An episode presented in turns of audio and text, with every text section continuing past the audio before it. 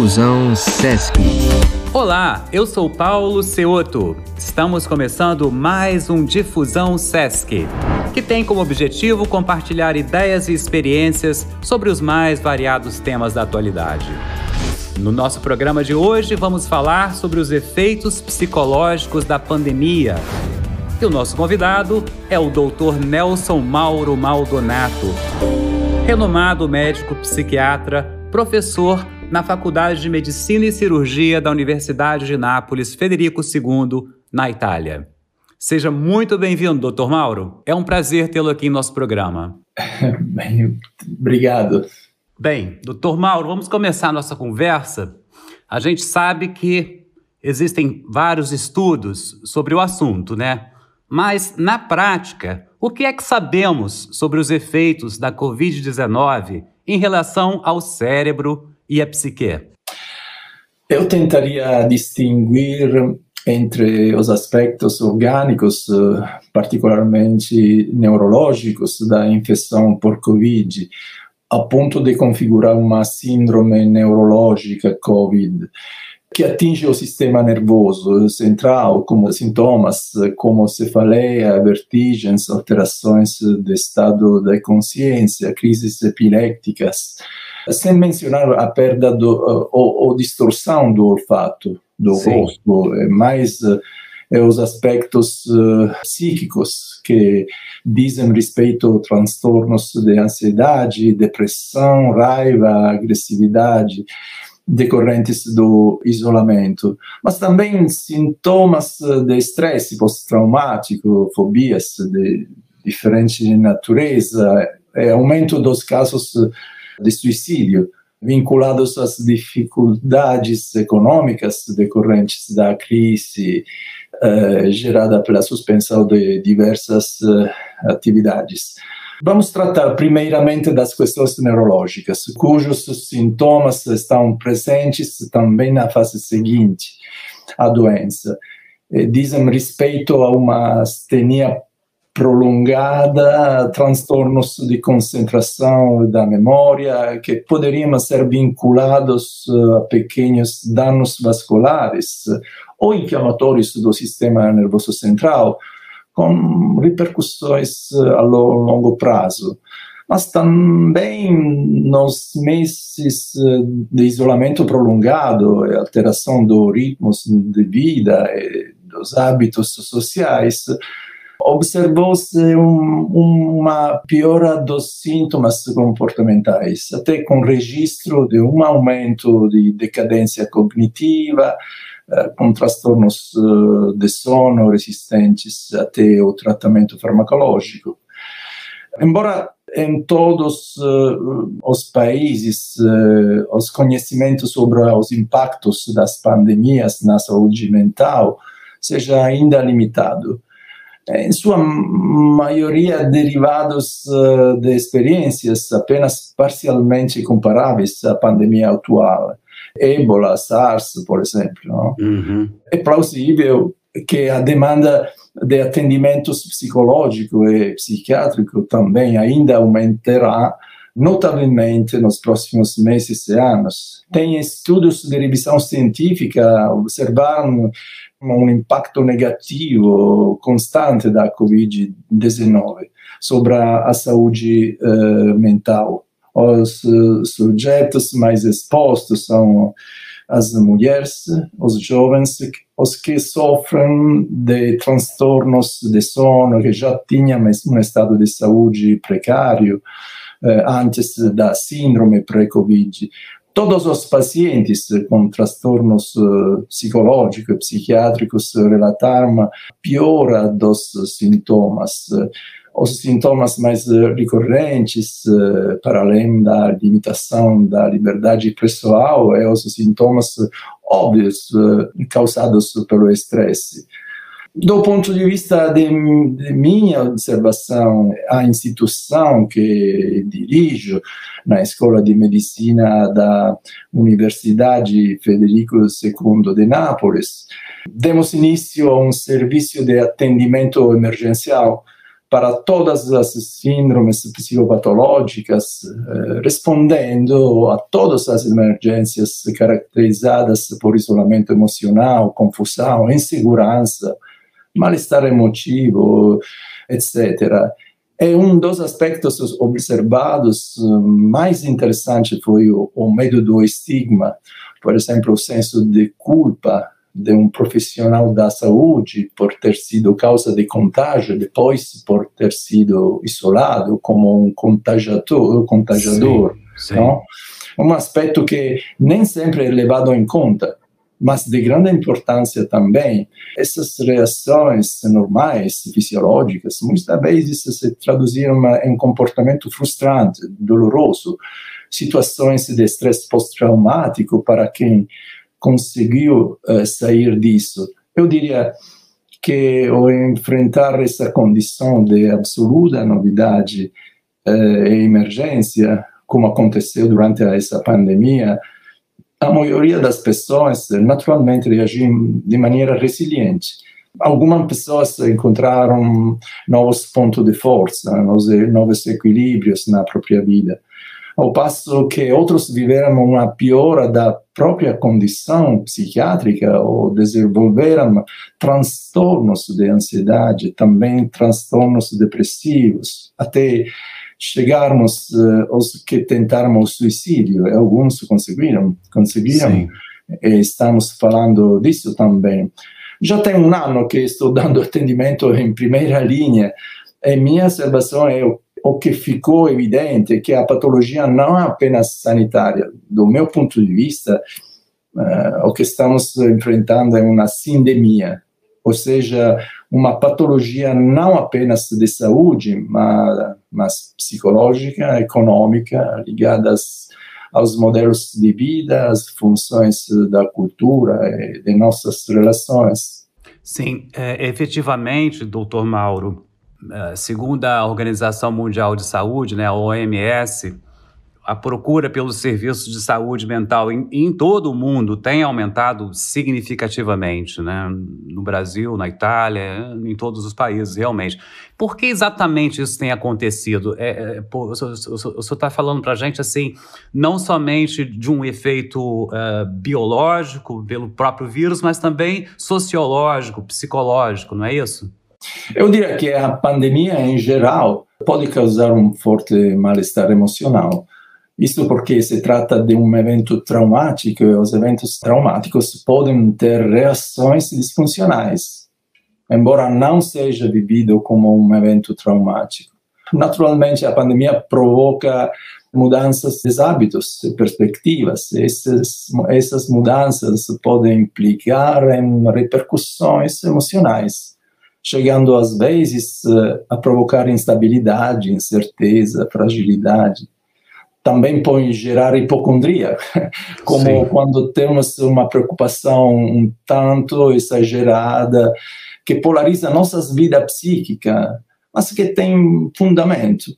Por exemplo, a quarentena em geral, o isolamento social produzem mudanças fisiológicas Sim. Pensemos na alteração do ritmo sono-vigília, alimentação, sexo, a exposição à luz solar, o exercício físico. Uhum. Tudo isso tem um impacto, eh, consequências eh, em relação ao nosso cérebro que o desregula. Eh, se acrescentarmos a isso o impacto que o vírus teve sobre nosso modo de trabalhar, acrescentando-se a crise financeira, muitas pessoas, sobretudo como uma organização diferente do trabalho, do método de trabalho, aí é compreensível como esses fatores altamente estressantes produziram um esgotamento. Digamos que existe também um vínculo neurobiológico, eu acho, entre Sim. os sintomas da Covid-19 e o aumento da frequência ou o início dos sintomas relacionados à ansiedade, o pânico e as fobias somáticas.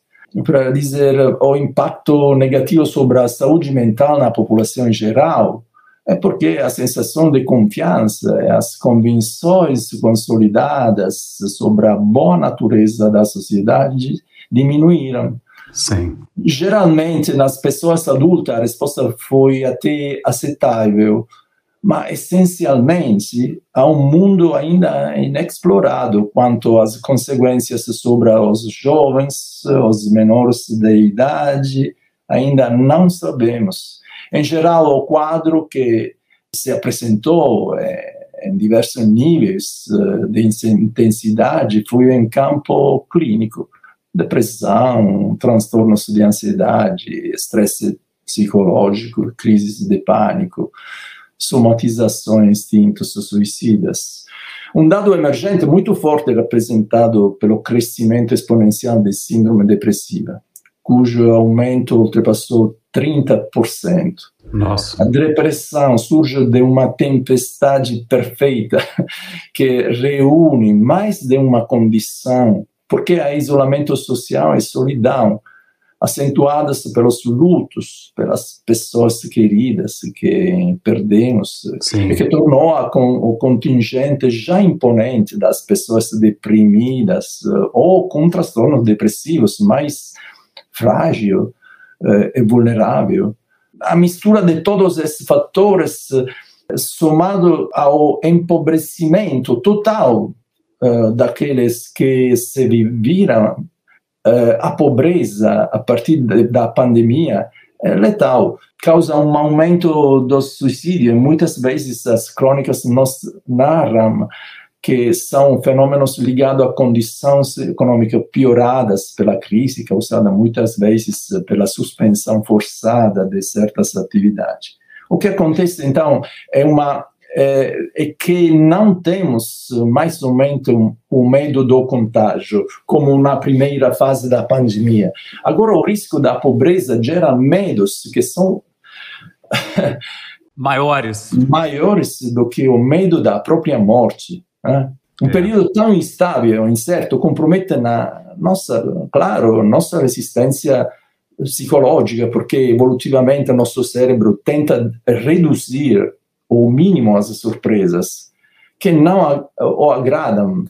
Quanto mais instável o ambiente, mais essa eh, gera estresse, ansiedade, sensação de perda de controle. Claro que eh, o excesso de, de incerteza gera portanto desnorteio, reações de raiva, aspecto esse que o qual devemos dar extrema atenção, porque o mecanismo da raiva é deflagrante e quando supera o, o patamar de controle se torna explosivo. Eh, pode acontecer de tudo, trazendo consigo até o risco do questionamento dos valores de coesão social. Uh, não por caso, todas as estatísticas uh, relatam um aumento dos fenômenos de violência doméstica e do conjunto de abusos físicos, emotivos, sexuais, sexuais nas cidades pequenas, isso se sente menos do que nas uh, cidades grandes. Uhum. Uh, no, no que diz respeito ao impacto a longo prazo sobre as pessoas. Isso vai depender da faixa de idade. Será mais forte sobre as crianças, dos quais pouco sabemos, mas cujos recursos interiores são muito mais amplos, criativos. É, tem ambivalência, sabe? É, criativos do que imaginamos. O futuro tem horizontes mais amplos nas crianças do que nos adultos. São Com eles certeza. que correm maiores riscos de não conseguir uh, dar sentido aos próprios dias e ao próprio tempo. Além disso, as crianças pequenas se adaptam. São mais uh, os adolescentes que sentem o futuro grises, fugindo da maus é, nesse sentido, a, a, ausência de escola não é somente a ausência de conhecimento, mas também de interação afetiva. Nesse sentido, o isolamento eh, provoca necessidade de socialidade e tem maior impacto sobre os que tinham interações sociais satisfatórias antes, eh, por exemplo. Eu acho que tem um fenômeno importante que vale a pena mencionar, que está ligado ao que estava dizendo, é a solidão. Ou seja, a tendência oposta à natureza social humana. Sim. Sentimento que verificamos nesse período que a tendência a viver em lugares fechados, seguros, que de algum modo remetem a um desejo de proteção, uma espécie de claustrofilia, que de algum modo nos devolve a um tipo de imobilidade perfeita, um lugar protegido e sem tempo. Mas se a solidão não pode ser sobreposta a um sentimento regressivo, em sua declinação do isolamento que implica na falta de comunicação com os outros, consigo mesmo, é, representa um retiro do mundo, das relações humanas, do tempo. Então, quando essa dimensão do contato consigo mesmo falta, abre-se dentro de nós um mal-estar profundo um vazio invencível, que nos faz viver a experiência do mundo exterior como atormentadora e persecutória. Eu acho que nós, eh, seres humanos, nascemos com uma enorme necessidade de relações íntimas satisfatórias, que nos permitem sentir a solidão como um momento privilegiado, criativo e de harmonia consigo mesmo mas isso não vale para todos. Muitas pessoas não viviam bem ao ficarem intocadas em espaços estreitos. Sim. Sim. manifestando desnorteio profundo como um verdadeiro fechamento em claustros mentais, físicos. Eu, eu creio que o efeito da pandemia nessas pessoas tenha fortalecido essa tendência claustrofílica de sua mente. E agora estão uh, despreparados para se readaptarem em um mundo que mudou. Isso significa medo do outro que ameaça o seu frágil invólucro psíquico, sua epiderme psíquica. Uhum. Essa pandemia, enfim, se configura coletivamente como uma apocalipse autêntica, não apenas imaginada. Isso significa que a reclusão digital de nossos aparelhos está nos tornando felizes e angustiosos eh, monges de, de clausura. Mas, de um lado, isso nos colocou ao abrigo da angústia da morte, de outro, provocou nas pessoas mais frágeis verdadeiras patologias. Penso naquele fenômeno do Okikimori, eh, que se enclausuram, os jovens que se enclausuram nas paredes do próprio quarto, não? mergulhando completamente em seus aparelhos digitais, reduzindo a zero as interações sociais, adoecendo gravemente. São muitos fatores, não é, doutor Mauro? É, fatores psicológicos, sociais, econômicos, físicos e as ameaças, as incertezas realmente um quadro, como o senhor bem falou, apocalíptico, né? Então, assim, o, que, que o senhor poderia nos dizer, o que, que a gente poderia fazer para tentar nos manter saudáveis, pelo menos psicologicamente saudáveis, durante uma pandemia como essa, por exemplo? Sim, é, eu queria falar um momento do corpo. Acho que é um tema muito, muito importante. Nosso corpo. A experiência da pandemia de suas restrições à nossa liberdade nos colocou diante de questões impensadas. Uh, compreendemos que o corpo é, sob muitos aspectos, um objeto social, não como considerávamos uh, um dispositivo privado que existe como um sistema uh, tolemaico, não? que treinamos, enfeitamos, arrumamos, estabelecendo fronteiras que tendem a nos imunizar do outro. Tudo isso foi mostrado pela falta dos outros, não dos outros próximos, como são os familiares, os afetos estáveis. Não, é a ideia do corpo coletivo, com relação uhum. ao qual eu reajo enquanto ele reage à minha presença. Eu falo de um corpo como carne, como olhar, como postura, como mímica, como rosto. Eu mesmo nunca tinha percebido que que ligação misteriosa houvesse do meu corpo em relação com outro. Qual fosse a natureza dessa ligação? Ou quanto os gestos necessitam do gesto alheio para se definir. uh, verificamos através do distanciamento, do mascaramento, através do não passar perto, nos afastando, mas nos olhando nos olhos, dizendo tudo num só olhar. Um só olhar para nos dizer que nós uh, entendemos, que não sentimos falta, nós perdoamos, nós detestamos. Eh, eu acredito que será necessária muita mais consciência e atenção, mas não sei se a disciplina que a maioria mostrou vai corresponder à atenção e cuidado. Seja lá como for, o corpo uh, do outro será alguma coisa difícil a ser pensado, a ser reconsiderado. Precisamente o corpo que é a, a parte mais resistente, mais desobediente da alma por muito tempo vivemos celebrando, por outros lados, uh, o simulacro da simultaneidade, que tem muita relação com uh, o sentido do corpo, uhum. uma simultaneidade sem limites, que nos tinha acostumado a ver com otimismo nossas possibilidades, cheios de orgulho pelo sucesso indetível da tecnologia, confortados por ele assim, desconhecendo o passado e totalmente mergulhando no presente puntiforme. Ecco, no, nós iludimos que poderíamos transcender qualquer limite geográfico, físico, psicológico, prisioneiros de um sonho de onipotência faustiana. Agora que esse orgulho se quebrou, nós interrogamos sobre a nossa natureza, sobre o nosso próprio destino planetário. Eh, se de um lado a ansiedade de ultrapassar os limites eh, nos pertence profundamente, o limite também nos define. Eh, as civilizações antigas tinham em alta consideração o sentido da medida, do limite, a começar por nossas próprias paixões, paixões, não?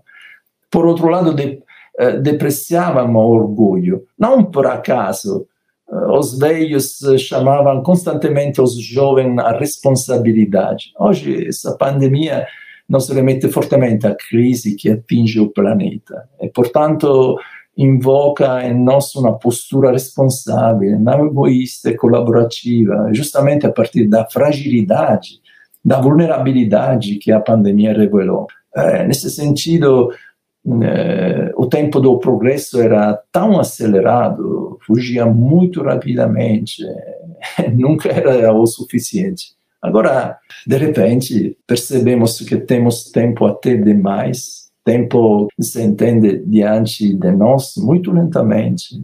É, a pergunta a ser posta é: sabemos utilizá-lo antes que volte a correr? Uh, muitas pessoas vivem uma espécie, uma dimensão dupla, a aceleração impaciente do tempo e a espera infinita. Né? Uma, uma, oscilação. A experiência da quarentena tornou relativa, é, a que sempre nos pareceu uma segurança, a duração. Assim, é, dia após dia, as horas já não eram marcadas pelos relógios, mas Sim. a rotina era marcada pelas ocupações Muitas vezes o tempo pareceu parar, em outros momentos não se percebia o passar das horas. Todo o nosso modo de vida sofreu uma mudança repentina, uma descontinuidade. Tão repentina ao ponto de tornar relativa até a duração de um minuto. O tempo tornou-se tudo e nada, viu-se o efeito, a influência que ele tem sobre as coisas, mas não nos era possível organizá-lo abriu uma dimensão invisível que tem consequências. Tivemos que uh, readaptar nossos hábitos, remodular nossas relações de maneira diferente, inédita, totalmente inédita. É como se a pandemia tivesse adiado até um dia indefinido todos os projetos e a própria ideia do futuro, fixando nós no presente, todavia devolvendo nossa a possibilidade fazer eh, as contas com outro tempo, que não é de acordo com o tempo do relógio. Né? É, o tempo da interioridade, das nossas emoções, do inconsciente. Nesse tempo dramático, todavia, percebemos uma ocasião muito além, ou seja, a de conceder espaço que normalmente negligenciamos. Nós mesmos, aquele eco interior, que mais do que em qualquer outro momento requer nossa atenção, nosso olhar, nossa escuta. Nunca foi tão evidente o quanto era, era a verdadeira afirmação de Bergson, um filósofo francês, uhum. quando ele, ele, dizia que o tempo é o tempo da duração, é o tempo que muda conforme as experiências e que se nos apresenta sempre como a expressão de uma forte relação entre experiência emotiva e transcorrer do tempo. E aqui uh, se torna, enfim, cada vez mais uh, verdadeiro aquilo que minha disciplina, psicopatologia, descreveu primeiramente. Isso é que a alegria, a felicidade estão ligadas ao tempo que passa mais rapidamente. Ao passo que a tristeza e o tédio levam a uma percepção oposta, não? Exatamente a que nós todos vivemos durante o lockdown, ou seja, um, de uma parada ou de uma brusca desaceleração de horas que parecem intermináveis. Não? Eu, esse é o fenômeno que eu procurei descrever em meu livro Passagens de Tempo. Aqui se torna crucialmente importante a ideia publicada no Brasil, a ideia de valorizar o presente, de aprender em um tempo de instabilidade e incerteza todas as oportunidades que essa destabilização provocou, porque todos não sabiam que nada nunca mais será como antes. É verdade, nada será como antes. E a nossa relação com o tempo realmente mudou muitíssimo né, durante esses períodos de pandemia. Agora, doutor Mauro, o senhor acredita que dessa crise toda podemos tirar alguma lição né, desse momento de pandemia? De certo, uma, uma entre as coisas possíveis é a esperança, distância, confiança. É necessário dar atenção a palavra-chave que podemos opor a essas outras palavras que nessa virada da história recorrem obstinatamente: risco, pandemia, emergência, imunização, contágio. Palavras que designam berradas ou em voz baixa, horizonte de incerteza em que nossa contemporaneidade precipitou. A emergência sanitária designou cenários em pós-providências inéditas no plano dos direitos. O estado de exceção age diretamente sobre a vida nua de cada um de nós. Para enfrentar essas palavras, uh, utilizaria outras palavras que são do valor da vida em geral, que designam uma nova proxêmica física e simbólica. Né? A confiança é a primeira virtude das eh, interações sociais. Sem confiança recíproca, não nenhuma forma de socialidade. É Nesses verdade. tempos terríveis, uma das questões centrais é a dupla mão da confiança para com a ciência e para com os decisores públicos responsáveis. Apesar de tudo, não podemos esquecer que a confiança entre as pessoas e das pessoas permanece o pressuposto inestimável do homem. A espera não é um tempo vazio que ilude, ela diz respeito ao futuro. É a experiência do porvir, um momento em que nós dispomos eh, a o porvir. Isso implica a suspensão, o recolher-se possivelmente em silêncio, para captar o evento. Há uma distância que nos permite ver o inexplicável que somos. O rosto do outro que se revela na distância. Né? Nessa distância, tem respeito por você e coloco você a salvo do risco. Esse é o nosso dom recíproco. A distância, o desejo e a espera. Sim. Precisamente nesse tempo é necessário esses sentimentos, que não é a expressão de uma derrota ou uma virtude dos fracos. A paciência é uma prática de resistência, de cuidado, de atenção, de responsabilidade. mas a paciência é também uma propensão à compaixão para com o outro, para com si mesmo. Olhar precisamente como os abraços, os carinhos que não podemos nos dar, é uma espécie de penhor, pousa sobre a que está à nossa volta, embora aparentemente feito de nada embedido de interações, de gestos. Exercer a sua potência reveladora será um leitmotiv do tempo por vir. Mas tem mais uma coisa: a responsabilidade. Uhum. A responsabilidade é outra face da liberdade. Somos livres para escolher como agir, mas temos a obrigação de justificar nossos comportamentos etimologicamente responsabilidade vem do latim respondere, Sim. dos próprios gestos, palavras, ações, sobretudo quando nossos gestos, nossas ações têm impacto doloroso ou prejudicial sobre os outros. Né? É, doutor Mauro, eu ficaria aqui mais algumas horas ouvindo ao senhor, né? Mas há sempre a questão do tempo, infelizmente. Então eu vou pedir uma última fala sua, uma mensagem para encerrarmos o nosso programa de hoje. Sim, dessas crises nós uh, só vamos conseguir sair globalmente, porque o vírus, uh, assim como o clima, tem uma dimensão global. O vírus não precisa de passaportes. Sim, é verdade. É, é, preciso aprender a habitar a distância entre nós, não? É preciso conceber uma proxêmica da distância, considerar que esse momento abre uma possibilidade efetiva de compartilhamento diferente como os outros. A ideia de que nós estamos diante de uma experiência estranha, tínhamos a ideia fantasiosa de que essas coisas estavam para trás, distantes da ideia do progresso indetível. Tudo isso porque nossas maneiras de vida sofreram, sofrerão uma transformação radical. Claro, que sempre houve rupturas na história, mas uh, tínhamos a ilusão de poder controlar mas não era assim. Doenças, pestilências, só, eh, etc. Só que este é o primeiro evento que nos atropelou de maneira simultânea, com contágio impressionante em todos os continentes. Como se houvesse mundos paralelos que come, começaram a correr. Se penso na minha geração, nunca teria imaginado de, que viveria um cenário de science fiction, ruas, praças desertas em todas as grandes metrópoles do mundo.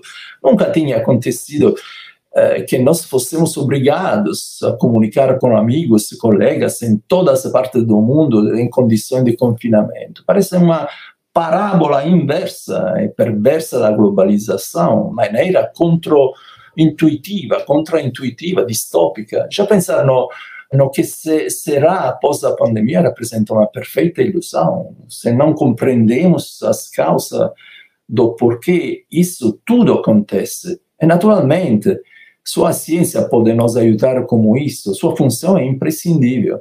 Claro, desde que não seja uma ciência mitizada, que não lhe integremos funções trauma, taumatúrgicas, diante de tudo isso, em breve retorna uma palavra que é chave no nosso tempo, não? a palavra resiliência, todo mundo fala disso, que é uma capacidade de transformar o trauma em uma oportunidade de regeneração. Aplicando isso a uma comunidade, o que podemos fazer? É porque algumas comunidades são mais resilientes do que outras eu acho que o que a pandemia nos ensina é que há uma distinção entre maior ou menor resiliência diante eh, dos eventos traumáticos. Os menos resilientes, mais frágeis diante das catástrofes, eh, ou se tornam permanentemente instáveis ou se extinguem. Ao contrário, as comunidades eh, resilientes são que colhem a ocasião do trauma como oportunidade de regeneração, como um novo ciclo vital. Eu gosto de falar que de uma resiliência transformadora, é, que diz a, a, nosso modelo de desenvolvimento e as estratégias políticas mundiais. Então, esquematizando, um, precisamos de uma capacidade de recursos sanitários, não? de emergência, que significa pesquisa, estruturas, médico, etc. Precisamos um welfare state, um bem-estar social, não? Eh, mesmo estando em crise, mais colaboração. Três, modelo de desenvolvimento que contemple uma educação apropriada, valor social, a virtude social da relação, não? mas também um ambiente sustentável. Quatro, nesse contexto, é, um renascimento dos empreendemos, não? uma reconsideração das instituições que tem a ver com os setores vitais, eh, voluntários, escolas, pesquisa. E poi, enfim, cinco, eh, é preciso dar espaço muito mais amplo à pesquisa científica, às descobertas, para concluir, mas também para frear as instâncias de racionalidade que percorrem os subterrâneos da nossa sociedade. Se tivermos a capacidade de darmos concretude a tudo isso, procurando entrelaçar este projeto de regeneração, conjugando uh, com o princípio de esperança, talvez então podermos aspirar a um futuro melhor. Distrair uh, o olhar desse trágico presente para ver a demanda de socorro por parte do que mais são expostos às consequências da crise para concluir, uh, efetivamente, nós temos de uh, auxiliar a aspiração à generatividade. Essa é a resiliência transformadora. Nossas sociedades são como cadeias formadas por inúmeros uh, elos ligados. É a força do elos mais fraco é o que faz a força da cadeia nos momentos de crise é uma maneira com que cuidamos dos últimos que faz a cifra moral de uma civilização. Doutor Mauro, agradeço muitíssimo ao Senhor pela disponibilidade, pelas sábias palavras e espero que possamos nos encontrar novamente em breve para uma nova conversa. Por enquanto, muito obrigado pela presença. Muito obrigado a vocês. Obrigado a todos e todas que nos acompanham por aí pelo Brasil afora e até o nosso próximo podcast Difusão Sesc. Difusão Sesc.